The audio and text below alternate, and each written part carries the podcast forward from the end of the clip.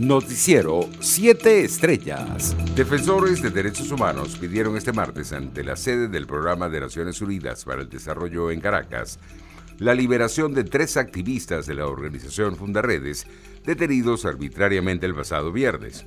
Por su parte, el fiscal general Tarek William Saab aseguró que los activistas de la ONG Fundaredes fueron detenidos el pasado 2 de julio por realizar acusaciones públicas sin ningún fundamento que incitan al odio y comprometen gravemente la paz y la seguridad del país. El ex gobernador del estado Falcón, José Curiel, representante del Consejo Superior de la Organización Demócrata Cristiana de América, exigió la libertad del director de Fundaredes, Javier Tarazona, de su hermano Rafael Tarazona y de Omar de Dios García, a quienes fueron detenidos el pasado viernes 2 de julio en la ciudad de Coro.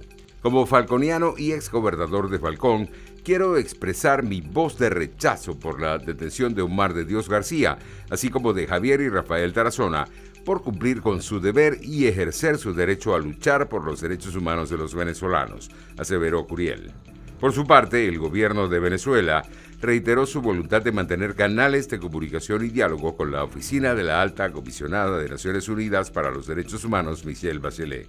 El Ejecutivo venezolano pidió que esas relaciones se basen en el estricto apego a los principios de objetividad, no selectividad, imparcialidad, no politización, respeto a la soberanía y diálogo constructivo sin agendas geopolíticas, al servicio de poderes hegemónicos contrarios al derecho internacional. Internacionales. Expertos de la Organización Mundial de la Salud se reúnen hoy junto a representantes nacionales y de farmacéuticas para intentar frenar la pandemia a dos velocidades en la que países en desarrollo están todavía sufriendo graves oleadas mientras los casos graves se repiten en Occidente. Los países que ya están comenzando a abrirse son los que controlan el suministro de material de protección, test, oxígeno y sobre todo vacunas, señaló el director general de la OMS, Tedros Adhanom Ghebreyesus, en la inauguración del llamado Consejo de Facilitación del Acelerador. Paralelamente, los países sin acceso a suficientes suministros están sufriendo olas de hospitalizaciones y muertes,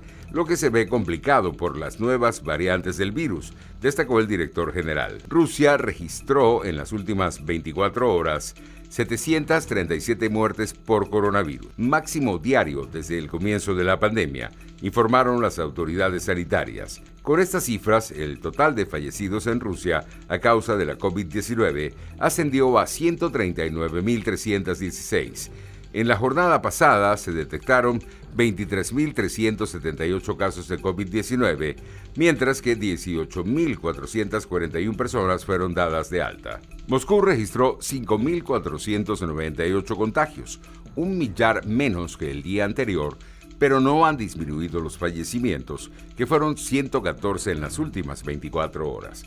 La segunda mayor ciudad de Rusia, San Petersburgo, sumó a sus estadísticas 1.869 nuevos casos y 99 decesos. En los primeros seis meses de este año, 35 periodistas fueron asesinados en 21 países y los grupos terroristas son responsables de casi un tercio de las víctimas, informó hoy la campaña Emblema de Prensa.